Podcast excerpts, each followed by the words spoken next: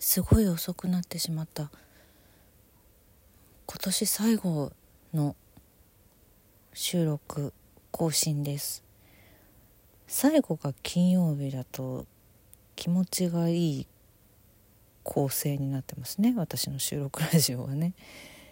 月曜水曜で終わるよりね。いや終わるねどんな一年でしたか？皆さんね。うん。そんな。2023年12月29日金曜日の分今週もそして今月も2023年もお疲れ様でした。石井舞の今週はこれでおしまい。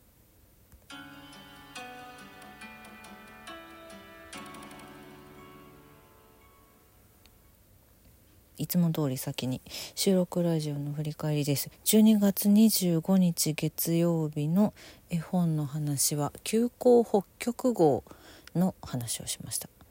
クリス・バン・ウォルズバーグのクリスマスにぴったりの絵本でございます。あのこれ話し忘れてたまた。クリス・バン・ウォルズバーグのこのね北極急行北極号はその、まあ、映画にもなっているっていうお話をしましたけどあれなんですよ。映画といえば「ジュマンジ」「ジュマンジ」の原作も彼なんですよね。彼？彼で合ってる？合ってるね。合ってるよ。アメリカの児童文学作家。そうあのー、絵本から恐竜たちが出てきてしまうっていう。そう。呪文字の絵本版ももうちょっと何ていうかコミカルな感じなんですけど映画はかなりアドベンチャーですよね。うん。そう。そのね原作で呪文字の絵本の方もすごく美しいのでまあ美しいっていうか結構まあお怖いなっていう気持ちも確かに生まれる絵本ではあるんですけどそうそう同じ原作者なのであります。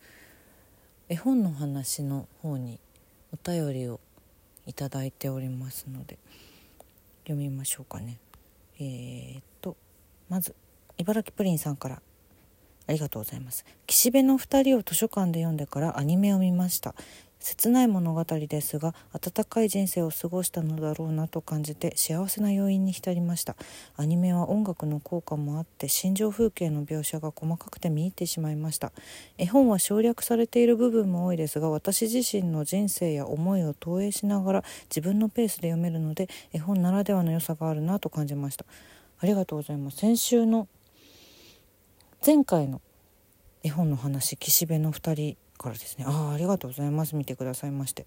是非見てくださいって 私がすごいご利用ししてしまったんだけど。確かにそうね。絵本はそのた何て言うのかな。その細かい描写がないからいろんな受け取り方がよりやりできやすくなっている。というのはすごくありますね。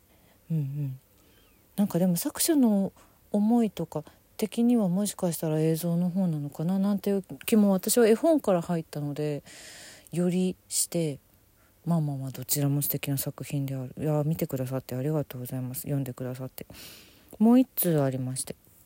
同じく茨城プリンさんから図書館で僕たち一番好きなものを読みました。あこれはさらに前の週のやつですね。ありがとうございます。石井舞さんが紹介されている通りすごく繊細に作られていますね。一番すごいなぁと感じたのはスズメの刺繍です。図書館の在庫の関係であちこちの図書館巡りをしています。楽しいです。ありがとうございます。わーあよかったです。ありがとうございます。こちらこそ。スズメの刺繍も可愛い。うん。あと私結構あのケーキとかもね好きなんですよ。ケーキの刺繍すごい可愛いんだよな。あとまあ子豚たちの表情とかね。そう細かいところまで。素敵なんですよ。あと植物はこういう風に刺繍されてるんだなっていうのと動くもの動物たちとかはこうなんだなとかっていうのの違いとかも刺繍絵本はすごい面白いんですよね。他にもいろいろあるんでちょっと来年はねさらに紹介できたらいいですね。ちょっとまだ分かんないけど。素敵なのいっぱいあるので。図書館ね。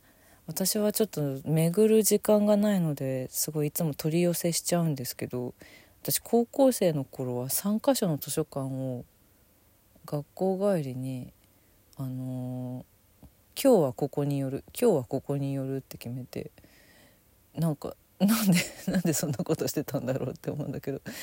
そう3か所の図書館を行ったり来たりしていましたね。懐かしい思い出。うん。まあでもねちょっと運動にもなりますしいつもなかなか行かない道みたいなのになったりするからそういうのねお散歩がてら図書館っていうのも私は私は好きなのであそれを楽しいと思っていただけるのは嬉しい。よかった。ありがとうございます。あすごい超余談でクリス・ヴァン・オールズバーグの話で言うとその急行北極号のね作者の。私誕生日が一緒でした。知らなかった。あお誕生日一緒なんだと思いました。嬉しい。超余談でございました。そして12月27日水曜日の音楽の話は、えー、音楽の話2023プレイリストで1年を振り返るということであの私が私今今年はね多分、まあ、こうして時間が遅れてしまった日は多々あれども月水金多分逃さず更新できてるはずなんですよ。去年とか結構ねお休みしちゃったりもしたんですけど。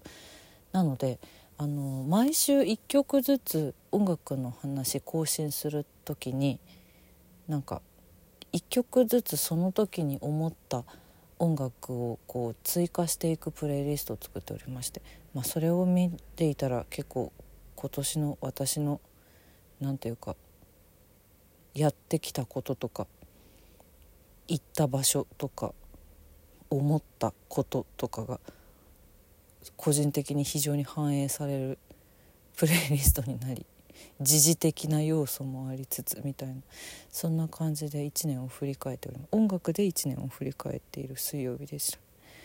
まあ今日は一番最後なので音楽以外でも振り返る時間はないんですけどないな。ないわ。さライブ配信できるかな？去年大晦日にお散歩配信したんだよね。それは覚えてる。覚えてるよ。スタバからスタバに行くっていうライブ配信した。今年もしますかね？スタバじゃなけなないとしてもね。ちょちょっと考えます。えっ、ー、とギフトを頂いております。そうだ。これを言わなければ。ありがとうございます。茨城プリンさんからいつもありがとうお疲れ様です。勉強になります。共感しました。いただきました。わあわあたくさんありがとうございます。そして匿名リスナーさんからいつもありがとう癒されました。お疲れ様です。いただきました。あららありがとうございます。1年終わりますけれども。なんか今年の今年っていうか今週の私は、まあ、日曜日にあのスタッフで入っておりました「劇場版100日後には彼女ができるはず。2パラレル検事ゴールドボールランという公演がありましてこれが終わりまして終わったので演劇の現場はこれでおしまいになりましてでまあちょっと感激納めもありまして演劇集団キャラメルボックスの「クローズ・ヨア・アイズ」で今年は感激納めになりそう。どうだろう？ちょっと今ね年明けに行くか年末に行くかで迷ってるお芝居が1本あるっちゃあるんですけど。でも多分年明けかなちょっとバタバタしてるからな年内。うん。でなんか久しぶりにコロナがだいぶ落ち着いたからなのか何なのか今週1週間本当にたくさんの人に会う機会があって。あの中にはちょっと初めましての人たちがワイワイ集まるような場もありまして。うん。なんか毎日いろんな人に会ってる1週間でした。それはねあの劇場入りも含めやっぱスタッフで劇場入りする時っていうのはそのなんだろう私は今回特にほぼ小屋入りからの参加だったので。初めましてっていうなる方が非常に多くって。でも作品は知ってる知ってるというかまあ去年の作品プラスワンだったんでね。再演だったんで。自分が出ていた作品を他のキャストさんがやってるのも見れたりとか。それもすごい楽しかったし。そんな演劇の現場も含めてなんかすごく出会いや再会の多い1週間でしたね。まあ、残り2日ありますけど2023年。ちょっと残り2日は掃除したりとかしたいんだけど。掃除どこまでできるかな。全部できる気がしないよ。うんと m 1もまだ見られてないしな。敗者復活戦しか見れてないんですよ。とかね。いやいやいや。うん。いやでもなんか嬉しい嬉しい出会いばっかりだったので楽しい回ばっかりだったのでちょっと今週はホクホクしております。行きたくて行けなかった舞台とかもちょっとありつつそれは非常に悔しいんですけど。うーんなんか今年1年は本当に盛りだくさんだったな。ありがたいことに。来年今もう本当ほぼほぼ空っぽなので予定とかがちょっとどうなっていくか分かりませんけれども。でもまあマイペースにそしてそうですね。ここのラジオトークはちょっと来年も変わらずできるだけ月水金は欠かさず更新を心がけていきたいと思っています。ちょっと公演直前とかはなくなっちゃうかもしれないんですけど今年結構辛かったので。いやはや今年も一年本当にたくさんありがとうございました。来年もどうぞよろしくお願いします。今週はこれでおしまい。